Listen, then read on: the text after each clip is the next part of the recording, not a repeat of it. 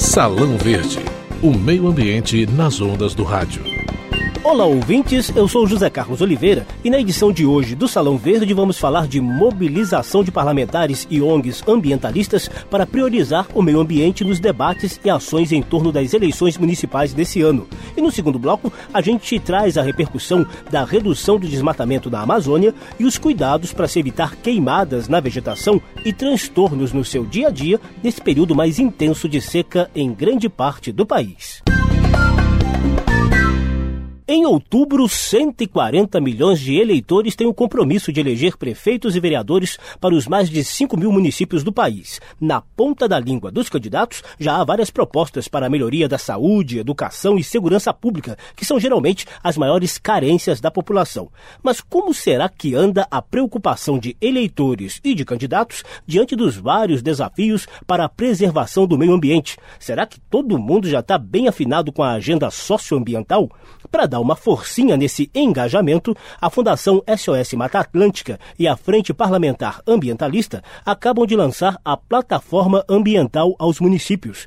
Ela está disponível na internet com várias sugestões para os candidatos incluírem em seus planos de governo e para os eleitores cobrarem compromissos ambientais na gestão das cidades. A gente conversa agora com um dos idealizadores dessa plataforma ambiental, o diretor de políticas públicas da Fundação SOS Mata Atlântica, Mário Mantovani. Mário, eu queria que você explicasse para a gente como vai funcionar essa plataforma ambiental. O principal objetivo é orientar e mobilizar os eleitores para pressionar os candidatos a prefeitos, não é isso? Na realidade, estamos indo além disso. Nós estamos fazendo uma agenda de cidadania. É um guia de referência sobre todos os aspectos ambientais que envolvem um governo local. Como é que no município a gente vai poder trabalhar, por exemplo, essas questões que estão sendo discutidas hoje, como o Código Florestal? Como é que fazer, por exemplo, na questão agora dos resíduos sólidos, que os municípios têm um prazo para apresentar seus planos municipais? Nós pegamos todos os aspectos ligados à questão de qualidade de vida da população, a questão do ar, a questão das áreas verdes, tudo que interfere, por exemplo, no índice de qualidade de vida. Como é que a gente pode viver bem no nosso município? E fazendo com que a economia desenvolva, fazendo com que haja justiça social. Nós pegamos o que tem de mais atual hoje na legislação, a gente que tem aqui na Câmara dos Deputados, no nosso observatório parlamentar, onde nós pegamos toda a legislação e traduzimos isso nesse documento, que está online, que o eleitor pode pegar e levar ao seu candidato e que o candidato também pode ter acesso direto e registrar seu compromisso. Ok, e duas outras coisas, Mário. Essa plataforma também vale para os outros biomas do país, como Cerrado, Caatinga, Amazônia. E como vocês pretendem divulgar essa plataforma ambiental mais diretamente durante a campanha eleitoral? Nós vamos estar fazendo uma maratona com a Frente Parlamentar Ambientalista em todos os 17 estados onde temos Mata Atlântica, são quase 3.200 municípios, levando essa plataforma. E também para aqueles que são do outros biomas, como da Amazônia, do Pantanal, podem ter, né, no Cerrado, podem ter nesse documento uma referência para poderem incorporar nas suas plataformas de governo o tema ambiental. E uma coisa que a gente tem percebido, Mário, principalmente em relação a pequenos municípios, são muitos prefeitos ainda engateando quanto à adoção de cuidados ambientais, principalmente em relação ao tratamento de lixo. Essa orientação também consta nessa plataforma lançada pela Fundação SOS Mata Atlântica? Exatamente, já de acordo com a nova legislação. Né? Nós estamos aí colocando os principais pontos a serem abordados. A questão ambiental hoje, ela não tem mais volta. Hoje se criam índices de satisfação, de felicidade, tudo isso tem sido incorporado para quando as pessoas vão escolher, inclusive para fazer seus investimentos, a questão da água, a questão da disponibilidade de energia, a questão de acessos, toda essa de mobilidade, tudo isso hoje é determinante até para o caminho que o município vai escolher. Então nós buscamos trazer tudo isso para a plataforma e ser realmente a grande referência para aqueles que querem trabalhar do lado daqui, do que mais interessa para a população, que é como eu vou viver melhor na minha cidade. Então, essas coisas que a gente buscou e conseguimos traduzir isso num documento que tem desde o compromisso de um vereador, por exemplo, o que cabe a ele fazer no seu município, até para o executivo. E principalmente com participação da sociedade, com os conselhos municipais, para poder ter uma referência para essa eleição, uma referência de interesse da sociedade. Maravilha, Mário. Te agradeço muitíssimo pela atenção, tá bom? Obrigado. Falou, meu amigo. Um abração. Tchau. Essa plataforma ambiental, que é um instrumento de cidadania, como disse o Mário Mantovani, está disponível no site www.sosma.org.br. Vou repetir, hein? www.sosma.org.br. Deputados que integram a Frente Parlamentar Ambientalista esperam uma adesão de eleitores e de candidatos à Plataforma Ambiental 2012 bem maior do que a registrada na eleição municipal de 2008. Os candidatos do Partido Verde acabam de assinar a chamada Carta Cidades Verdes, na qual se comprometem a participar das eleições de forma limpa e sustentável. E por força da Lei de Resíduos Sólidos aprovada pelo Congresso, as prefeituras estão obrigadas, desde 1 de agosto, a ter um plano de tratamento de lixo sob pena de não receberem recursos da União. Porém, só 90% delas conseguiram elaborar esse planejamento a tempo, segundo o Ministério do Meio Ambiente. Os dados da Confederação Nacional dos Municípios são ainda piores.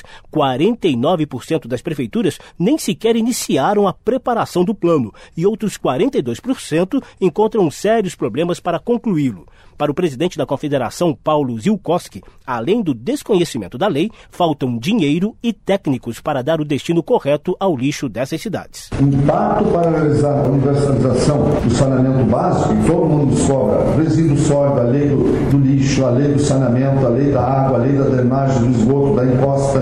Nós temos prazo de mais dois anos para transformar. Todos os lixões atuais têm aterro sanitário. Nós sabemos que só 36% dos municípios do Brasil têm aterro sanitário. 19 tem algum aterro aterro precário, que fica entre o lixão e o próprio aterro. Para nós colocarmos isso conforme determina a lei, precisa 60 bilhões de reais só para esses 60% que falta de lixões para aterro sanitário. E depois do Pará, agora é a vez do Maranhão dar um passo mais efetivo no combate à extração de madeira ilegal. Com a mediação da Câmara dos Deputados, as empresas que produzem ferro gusa se comprometeram a quebrar contratos com carvoarias que exploram mão de obra escrava ou usam madeiras de áreas protegidas. O Greenpeace já vinha denunciando que as siderúrgicas dos dois estados vinham usando carvão oriundo de madeiras retiradas ilegalmente de terras indígenas e de unidades de conservação. O presidente da Comissão de Meio Ambiente da Câmara, deputado Sarney Filho, do PV Maranhense, relembra o histórico desde a denúncia até o acordo. A partir dessa denúncia, o Greenpeace fez um embargo de navios que iriam levar o ferro gusa para os Estados Unidos. Nesse momento, a Comissão de Meio Ambiente da Câmara dos Deputados promoveu uma audiência pública. Nós tivemos a oportunidade de promover um diálogo entre as partes e nesse diálogo resultou num compromisso formal assinado pelas guzarias do Maranhão, em que elas se comprometem a que, no prazo máximo de até dois anos, toda a produção de carvão seja oriunda das plantações, ou seja, não iria mais entrar em floresta nativa. Pelo acordo que atinge toda a cadeia de produção, as fabricantes de ferro gusa também se comprometem a implementar um sistema de monitoramento para avaliar o cumprimento da legislação ambiental por parte de seus fornecedores, principalmente as carvoarias. A expansão das unidades de conservação tem enfrentado problemas burocráticos no Tocantins. É o que você confere agora no comentário de Leilane Marinho no site UECO. Momento OECO. 9 milhões de reais destinados à conservação do cerrado, um dos biomas mais ameaçados no planeta, poderão escorrer pelo ralo no Tocantins. O recurso é destinado ao projeto Cerrado Sustentável, do Fundo Mundial para o Meio Ambiente, financiado pelo próprio fundo e pelo Banco Mundial. Ele prevê a criação de 250 mil hectares de unidades de conservação de proteção integral até 2013. Só que a morosidade do poder público e adversários políticos do projeto ameaçam as unidades. Em 2004, estudos apontaram três áreas como prioritárias para a conservação no Tocantins: Serra da Cangalha, Interfluvio Tocantins Paranã e Vale do Rio Palmeiras. O objetivo é criar novas unidades de conservação nessas áreas. Mas, além da lentidão usual da burocracia brasileira, outro fator também atrasa o projeto. Aliados políticos do atual governo estão fazendo oposição às unidades. Na linha de frente, a senadora Cátia Abreu e seu filho, o deputado federal Irajá Abreu, pressionam o governador Siqueira Campos para deter o processo. Em abril, o deputado encaminhou um ofício ao governador solicitando que não sejam criadas novas unidades de conservação ambiental estaduais e federais no estado. No documento, ele justifica que o Tocantins já possui 50% das suas áreas protegidas. Porém, o total de áreas de proteção integral estadual é bem diferente da conta do parlamentar. Apenas 1,05% da área do estado. No Vale do Rio Palmeiras e no interflúvio Tocantins-Paraná, encontram-se os últimos remanescentes no Brasil das matas secas. A região foi classificada pelo Ministério do Meio Ambiente como prioridade alta e muito alta, mas nem mesmo a consideração do Ministério colocou as unidades de conservação entre as ações prioritárias do governo tocantinense. Leilane Marinho, repórter de UECO, para o Salão Verde. Momento OECO, uma parceria Salão Verde e site OECO. Acesse www.oeco.com.br. Código Florestal, desmatamento na Amazônia e queimadas são alguns dos temas que a gente vai trazer já já no segundo bloco do Salão Verde. A gente volta rapidinho. Salão Verde